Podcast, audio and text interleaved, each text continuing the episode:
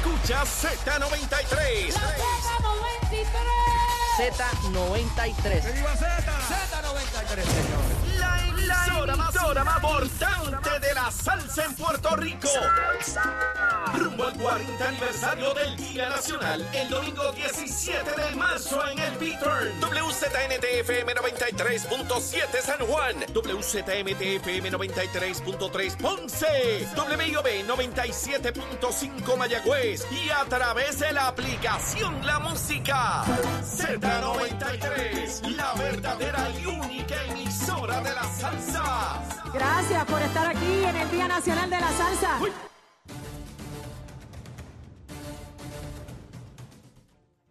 Y comenzamos nuestra segunda hora aquí en Nación Z, mis amigos, tempranito a través de Z93, la emisora nacional de la salsa, la aplicación La Música y nuestra página de Facebook de Nación Z, quemando el cañaveral, besito en el cuti, estoy vivo. Gracias al Señor temprano, mire, aquí vamos primero a los titulares con Emanuel Pacheco.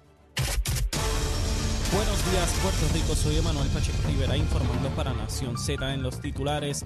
Tras la inhibición del juez Rubén Serrano Santiago en el caso contra el suspendido alcalde de Ponce, Luis Irizarry Pavón, la jueza Lisandra Áviles Mendoza, a quien se había asignado su- el pleito, tomó la misma determinación por iniciativa propia debido a que su esposo labora como contratista en el gobierno municipal. Por otra parte, un juez del Tribunal de Guayama emitió ayer martes una nueva orden para demoler edificaciones construidas sin permisos de construcción para desalojar ocupantes no autorizados en la Reserva Nacional de Investigación Estuarina de la Bahía de Jobos, en Salinas. Por último, ayer martes la representante del proyecto Dignidad, Tizi Burgos Muñiz, fue removida del hemiciclo de la Cámara de Representantes por no usar una mascarilla, un día después de que ese cuerpo legislativo impusiera una medida preventiva ante brotes de COVID-19 en el Capitolio.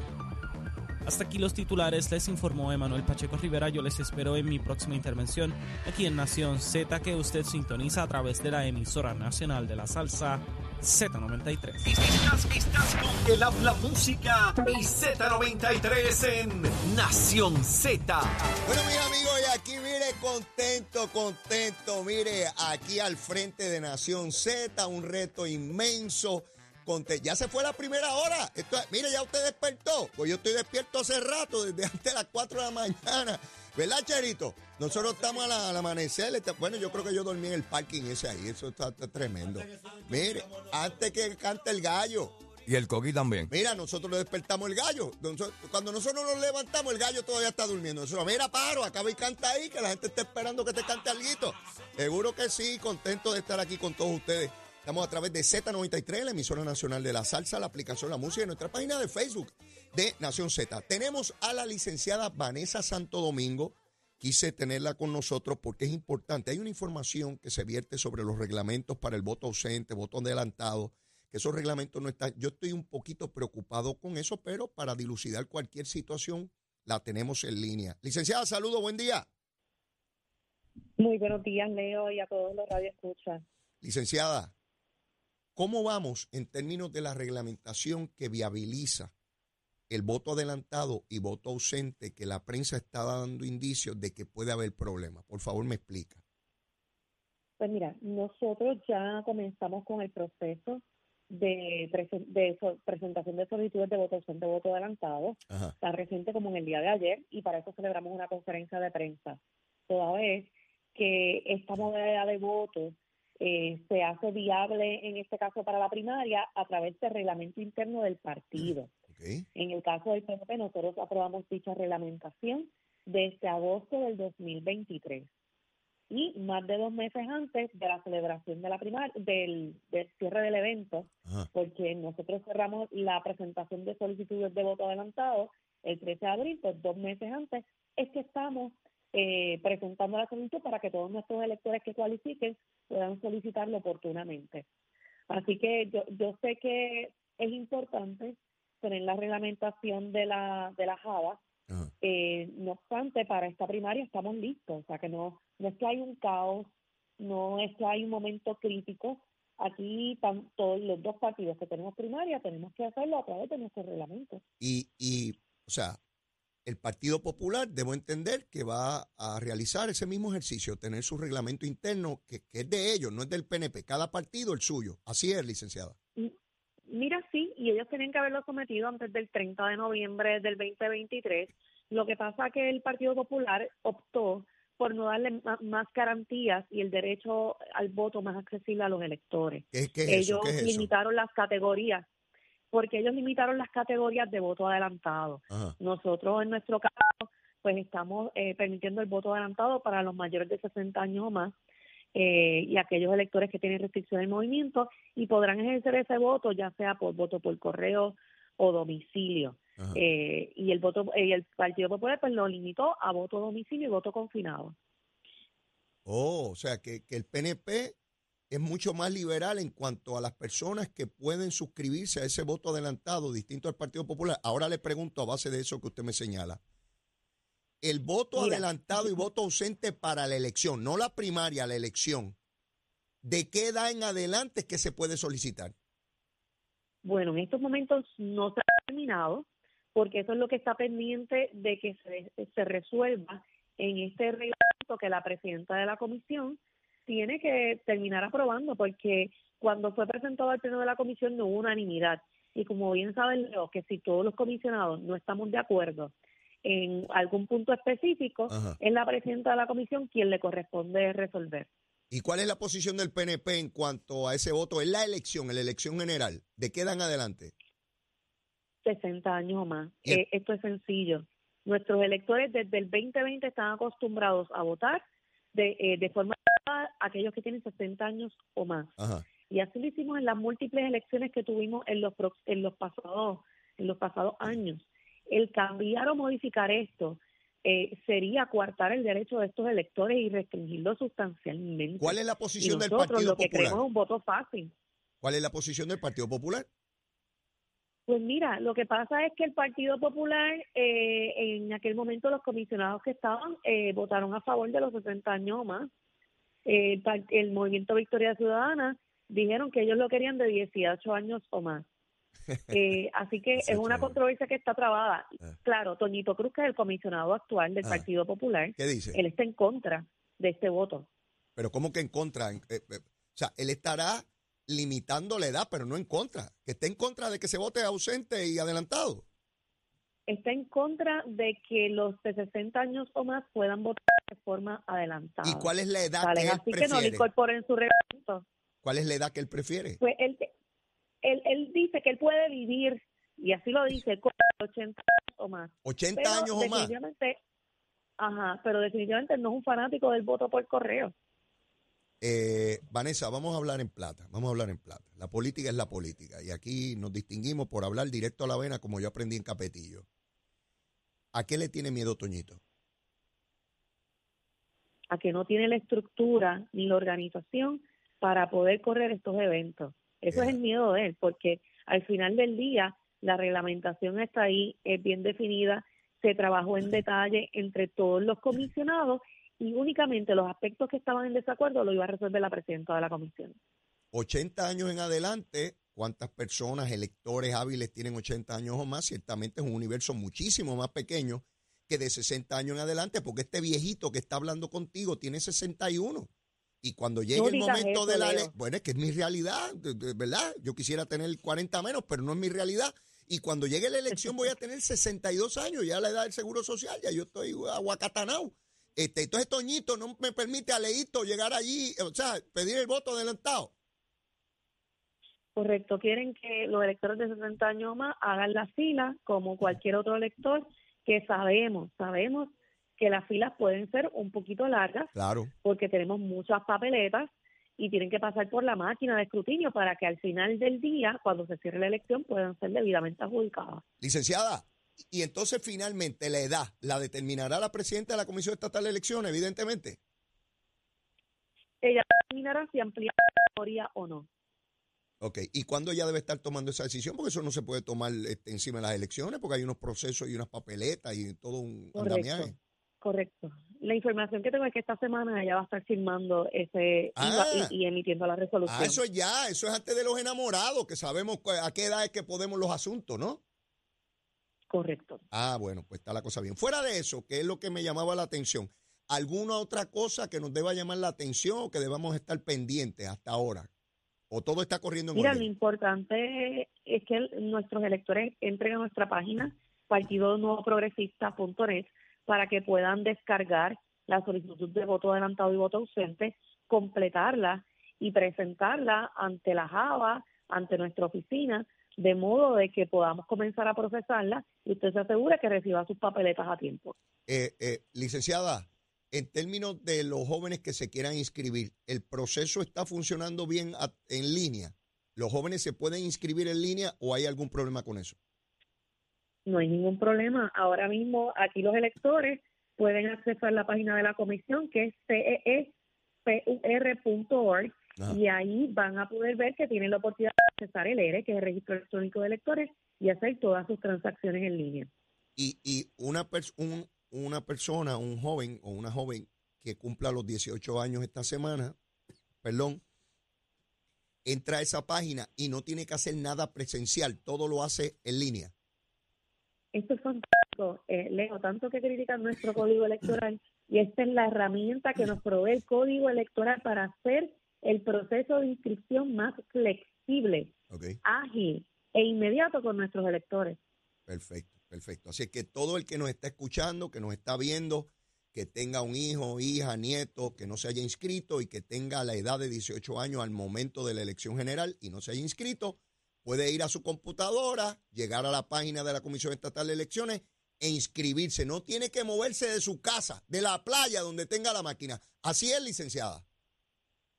Sí, mira, y no solamente la inscripción, puede ser alguien que no votó en las últimas dos elecciones y quiere votar. Ajá, Ahí se puede hacer una reactivación, ajá. pudiera hacer otras transacciones como transferencias, ya no resido en Bayamón, ahora resido en Tua Baja y hace su transferencia para poder votar donde le corresponde. Excelente, excelente.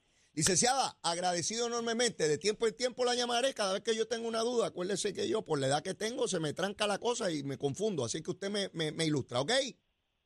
Para tus 61 años siempre estoy disponible. Ave María, así me gusta. Cuídese mucho. Excelente día.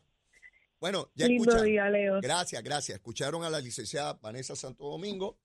Ella es la comisionada electoral de- del PNP. Ya escucharon, todo está en orden, no hay de qué preocuparse. Eh, lo que pasa es que uno ve titulares alarmistas y parecería ser que se va a caer el mundo. Yo A eso me dedico yo, a desmontar toda esta histeria que se monta aquí en Puerto Rico, las follonetas que de ordinario se quieren montar. Ya saben, no hay excusa. Natalito, Natalito. Sí, Manuel Natal, Natalito, que se pasa diciendo que no quiere inscribir a los jóvenes. Mira, los jóvenes no son tan vagos. Mira, el vago mejor pago que tiene Puerto Rico, Manuel Natal, no trabaja, se levanta como a las 12 del mediodía. Él, él, él no ve mi programa en vivo, él lo ve como a las 12, que es cuando se levanta. Y, y él se cree que todos los jóvenes son vagos igual que él. No, no, si uno se puede inscribir en línea ahí. Antes no, antes había que ir a una junta de inscripción permanente, había que ir allí de 8 a 4 para inscribirse llevar papel. Ahora no, ahora es en línea. Natalito, búscalo a ver si puede ganar San Juan Paro. Tienes que bregar ahí porque si no la cosa está mala. Eh, Nicole, tan pronto tengamos a, a la secretaria de, de Recursos Naturales, la ponemos en línea porque quiero que nos explique qué pasó con Bahía de Jobo, una determinación del tribunal ayer que mandó a destruir todas las propiedades que están en la reserva. Esto es una determinación, yo, a mi juicio histórica, yo no recuerdo, no recuerdo, ya la secretaria nos ilustrará, yo no recuerdo una determinación judicial de esta naturaleza que mandara a tumbar, a tumbar esa cantidad de estructuras que hay allí que llevan un montón de tiempo. La alcaldesa de Salinas, a mí me da ganas de reír porque los políticos a veces creen que, que la verdad que todos somos unos tontejos. Porque la alcaldesa de Salinas dice que ella nunca se percató de que eso estaba sucediendo allí. Mire, esas casas llevan años allí. Ella le recoge la basura, tiene luz y agua, pero ella no lo había visto. Bueno, ¿ser- ¿será que eso era un Macao y no era en Salinas? Mire, en vez de decir, mire, eso estaba ahí, pero yo entendí que, dar una explicación, pero decir que ella no sabía que eso estaba ahí. Sí, sí, tampoco yo sé dónde está el cuarto mío ni la cama mía en mi casa. Yo tampoco sé, me confundo y duermo con la perra abajo. No, no, no, mire, no, no, me, no cogernos de, de a nosotros. No puede ser. Pero está esa determinación judicial por ahí. Mire, chavitos de FEMA, chavitos de FEMA para el hospital Federico Trilla, 28 millones. Oye, estos yanquis, a mí me llama la atención, oye, eh, este, Achero, estos yanquis son malos de verdad. Nos envían chavos y chavos y chavos y chavos. Y, a mí me dijeron que esos yanquis eran malos. Mire, mire el, mire el mochi, la daguita de Leo, mire la daguita de Leo. Es cortita, es cortita, pero amoladita. Mire, con el machete nos la darán. Tanta bobería que si el Yankee, el siguen mandando billetes a Tojendel. 28 millones. Este, eh, yo no sé, nosotros debemos ser independientes, nosotros no debemos aceptar ni un bellón más de los Yankees, ni un bellón más, ni un bellón, para nada. Olvídate, nosotros nos raspamos la yuca, cada cual que se raspe su propia yuca, olvídese de eso. Pero mire, leo esta mañana 28 millones. Manuel Lavoy informa, el ingeniero, unos chavitos para el hospital ese. Las instalaciones de las lanchas de Ceiba, 41 millones allí. El hospital de carretera, obras, puente, la madre de los tomates. Y entonces gente aquí que si los yanquis, que si son malos, yo a la verdad es que son malos estos paros y que mandando tantos billetes para acá. Nosotros no necesitamos dinero esos paros. Que se vayan, esa gente habla en inglés. Miren, los americanos tienen el pelo rubio, los ojos rubios, la lengua es rubia y todas las partes son rubias. Esa gente habla inglés, uno no los entiende. Y mandando chavos para acá y eso, yo no quiero chavos, de- yo quiero vivir con Yukiyu y Huracán. El Dios bueno y el Dios malo, Yukiyu y Huracán. Pues cada vez que meto la lengüita por algún sitio, me sale el Yankee por el otro lado bregando con, con estos asuntos. Miren, la Cámara de Representantes han ordenado que hay que usar la mascarilla. Yo no sé, Tatito, yo no sé si esto es para llamar la atención. Han querido sacar a Lizy Burgo, a la representante de Proyecto Dignidad, porque no quería usar la mascarilla. Yo no entiendo esto. No hay necesidad de obligar, obligar a la gente a usar la mascarilla. Ustedes saben que yo he tenido serias diferencias con Lizy Burgo, pero de eso a obligarla a usar mascarilla. Con el que quiera usar la mascarilla, fantástico y tremendo. Es una medida profiláctica buena, pero el que no, sacar un legislador del hemiciclo cameral porque no use la mascarilla, eso es una barbaridad, una barbaridad. Así que yo espero que no sigan con esa tontería allí en la Cámara de Representantes. Bueno, tengo en línea telefónica a la secretaria de eh, Recursos Naturales, Anaí Rodríguez. Secretaria, buen día, ¿cómo está usted? Saludos, Leo, para ti y todos los que nos están escuchando en la mañana de hoy y felicidades por este horario. Eh, gracias, gracias, secretaria. Un placer tenerla con nosotros. Ayer eh, eh, tuve conocimiento de una determinación judicial que obliga a la demolición de las estructuras construidas allá en Bahía de Jobos, en Salinas, en virtud de un, eh, un recurso que usted llevó, su departamento, con relación a este asunto. Quisiera que me diera detalle de, de este proceso. Yo no recuerdo, secretaria, usted me dirá, alguna otra, determina- mira. alguna otra determinación judicial que tuviera el alcance que ha tenido esto. Usted, usted me dirá. Pues es una decisión histórica para el Departamento de Recursos Naturales. Como bien dices, no había sucedido eh, en años, en, en época moderna, ¿verdad? Una decisión como esta y tan abarcadora y tan importante. Eh, ciertamente, para darle un poquito de contexto y que las personas que te están escuchando lo digan, aquí viene la Secretaría de Recursos Naturales otra vez a hablar sobre la Reserva Bahía de Jobo. No, no, eh, lo que estamos hablando es del caso más importante, con el caso que me recibieron en mis primeras ocho horas de trabajo como secretaria de Recursos Naturales, Ajá. fue este, el que nos llevó a vistas públicas, el que por más de, de casi 50 años eh, no había pasado nada, simplemente se miraba para el lado con, con todas estas construcciones que se hacían dentro del- de los predios que le pertenecen al pueblo de Puerto Rico y custodia el Departamento de Recursos Naturales. En el día de ayer recibimos la sentencia de eh, un- el caso más importante del departamento. Esta sentencia establece cinco cosas claras eh, por medio del escrito que hace el honorable juez. Y básicamente una de las más importantes es que declara al Departamento de Recursos Naturales dueño en pleno dominio de cada uno de los terrenos y de la, de la finca completa. Así que en arroz habichuela eso lo que significa es que le pertenece al pueblo de Puerto Rico esos terrenos. Lo segundo es que ordena el desalojo inmediato de cada una de las personas que allí están eh, ocupando de manera ilegal los predios del departamento. Ok. Lo número tres que ordena es la remoción de todo lo construido que es removible. Eh, y, y aquí y aquí habla, ¿verdad?, sobre los aquellas piscinas inflables que veíamos eh, que estaban en esa área, eh, sobre pilotes que pueden ser removidos, eh, sobre eh, muelles que pueden ser removidos. Ajá. Lo quinto que ordena es la, la, la demolición de lo construido eh, con varillas, cemento y, y bloques, ¿verdad? Las estructuras, las casas. Y lo quinto que ordena, y no menos importante para el departamento, es que se restaure el área ilegalmente eh, ocupada e impactada por mano humana y todo esto con cargo a cada uno de los codemandados que allí construyeron y ocuparon de manera ilegal. Wow, eso es una cosa impresionante. 30 días tienen los demandados para cumplir con esto. Si en, el- al cabo de esos 30 días ellos no cumplieran, ¿qué ocurre, secretaria?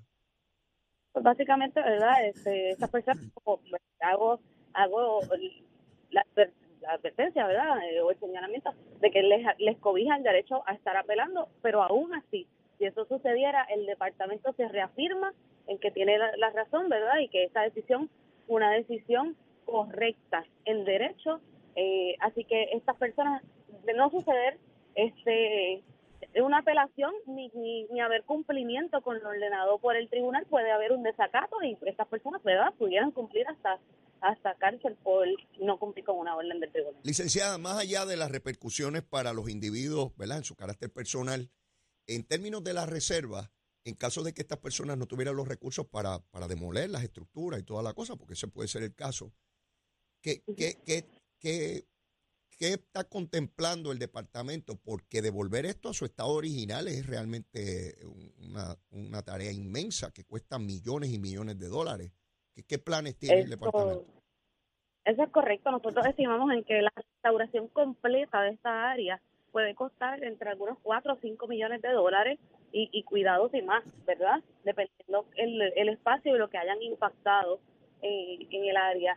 Pero el departamento no descansó, no estaba descansando en estas determinaciones o en estas sentencias por parte de los tribunales para comenzar su proceso de restauración. ¿Ok? Y después firmó hace unos meses atrás eh, un acuerdo de colaboración con unas organizaciones eh, que se especializan, ¿verdad?, en las restauraciones de hábitat para la restauración más grande en la época moderna en los Estados Unidos sobre ecosistemas ¿verdad? de, de con igualdad de condiciones, ¿verdad? Estamos hablando de mangles, de, de humedales, así que es la restauración más grande. Ya come- hemos comenzado con ese proceso. Secretaria, ¿cuánta- ¿cuántas estructuras hay allí que tienen que ser demolidas?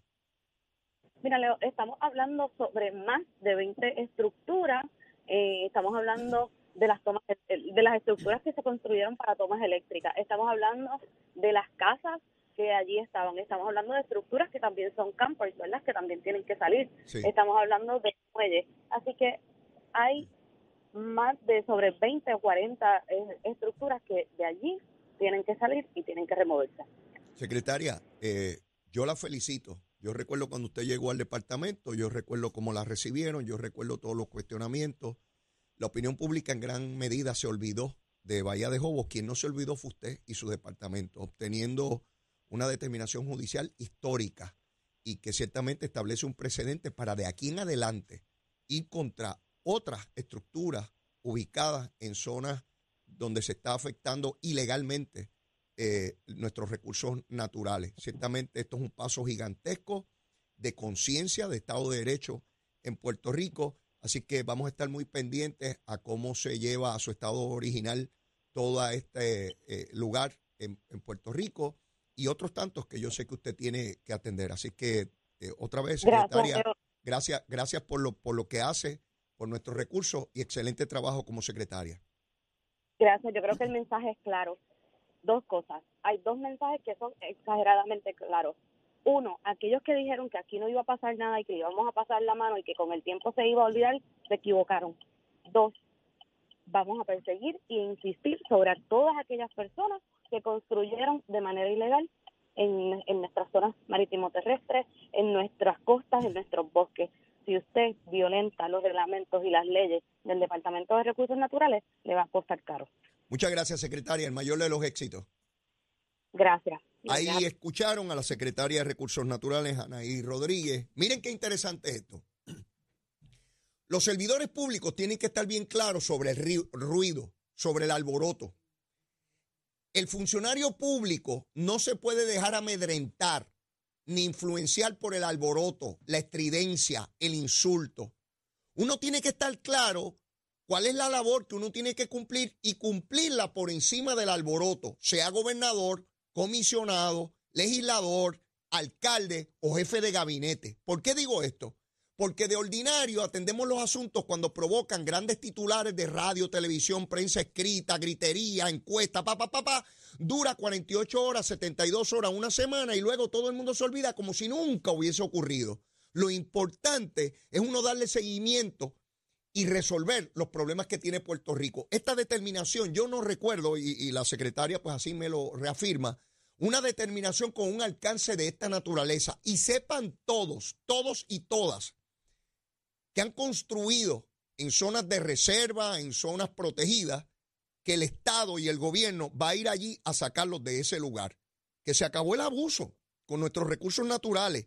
Y no depende de alborotosos y gritadores como el Eliezer Molina, no depende de eso. Esos alborotan para buscar prensa y hacerse famoso y que coger likes y estar cobrando chavos por Facebook y bobería. No, no, no. Se trata del cumplimiento permanente por parte del Estado y respectivamente de quienes sean los que estén electos en ese determinado momento. Ese grado de conciencia es el que tenemos que tener en Puerto Rico. Tengo que ir a una pausa, tengo una pausa. Estoy contentito, estoy en el primer día mío aquí en este horario de 6 a 8. Ya, ya está Eddie López aquí, ya está Eddie López, ahora es al revés, ahora Eddie López duerme un poquito más, antes dormía, antes dormía, pero, pero ahora, de- de- pero usted ya está aquí, llegó abrigado y llegó con todas esas cosas ahí, está tomando nota, mire, con bien chévere, pero ya mismo yo lo paso a él, él, él llega a las 8, esté pendiente, Eddie López viene con tremendo programa, ¿sabes? De 8 a 10 de la mañana, no se lo puede perder, trae unos tiburones y unas tiburonas ahí tremendas. Yo vengo con Gabriel Rodríguez Aguilo, que está allá arriba en Ciales, está desayunando allá en Ciales pero me va a llamar por, tele, por teléfono, ¿verdad? Pues no me puede llamar por una paloma mensajera. Y vamos a hablarle unos asuntitos que tenemos pendientes. ¿Dónde es eso? Pues ¿dónde rayo va a ser? Aquí, en Z93. Llévatelo, chero. Buenos días Puerto Rico, soy Emanuel Pacheco Rivera con el informe sobre el tránsito. A esta hora de la mañana ya se formó el tapón en la mayoría de las vías principales de la zona metropolitana como la autopista José de Diego entre Vega Alta y Dorado y desde Toa Baja hasta el área de Atorrey en la salida hacia el Expreso Las Américas, así como la carretera número 2 en el cruce de la Virgencita y en Candelaria en Toa Baja y más adelante entre Santa Rosa y Caparra. También la 861 desde Toa Alta hasta la intersección con la 167, así como algunos tramos de la PR5, la 167 y la 199 en Bayamón y la avenida Lomas Verdes entre Bayamón y Guaynabo. Por otra parte, la 165 entre Cataño y Guaynabo en la intersección con la PR22 y el expreso Valderiotti de Castro desde la confluencia con la ruta 66 hasta el área del aeropuerto y más adelante cerca de la entrada al túnel Minillas en Santurce. Además, el ramal 8 y la avenida 65 de Infantería en Carolina y el expreso de Trujillo en dirección a Río Piedras, la 176, 177 y la 199 en Cupey y la autopista Luisa Ferré entre Montiedra y la zona del Centro Médico en Río Piedras y más al sur en Caguas y también la 30 desde la colindancia de Juncos y Gurabo hasta la intersección con la 52 y la número 1. Hasta aquí el tránsito, ahora pasamos al informe del tiempo. Para hoy miércoles 7 de febrero, el Servicio Nacional de Meteorología pronostica otro día nublado, húmedo y lluvioso, con lluvias dispersas durante todo el día y aguaceros con tronadas en la tarde para todo Puerto Rico. Hoy continúan los vientos del sur con velocidades de 6 a 12 millas por hora y algunas ráfagas de hasta 25 millas por hora, mientras que las temperaturas máximas estarán en los medios a altos 80 grados para todo Puerto Rico.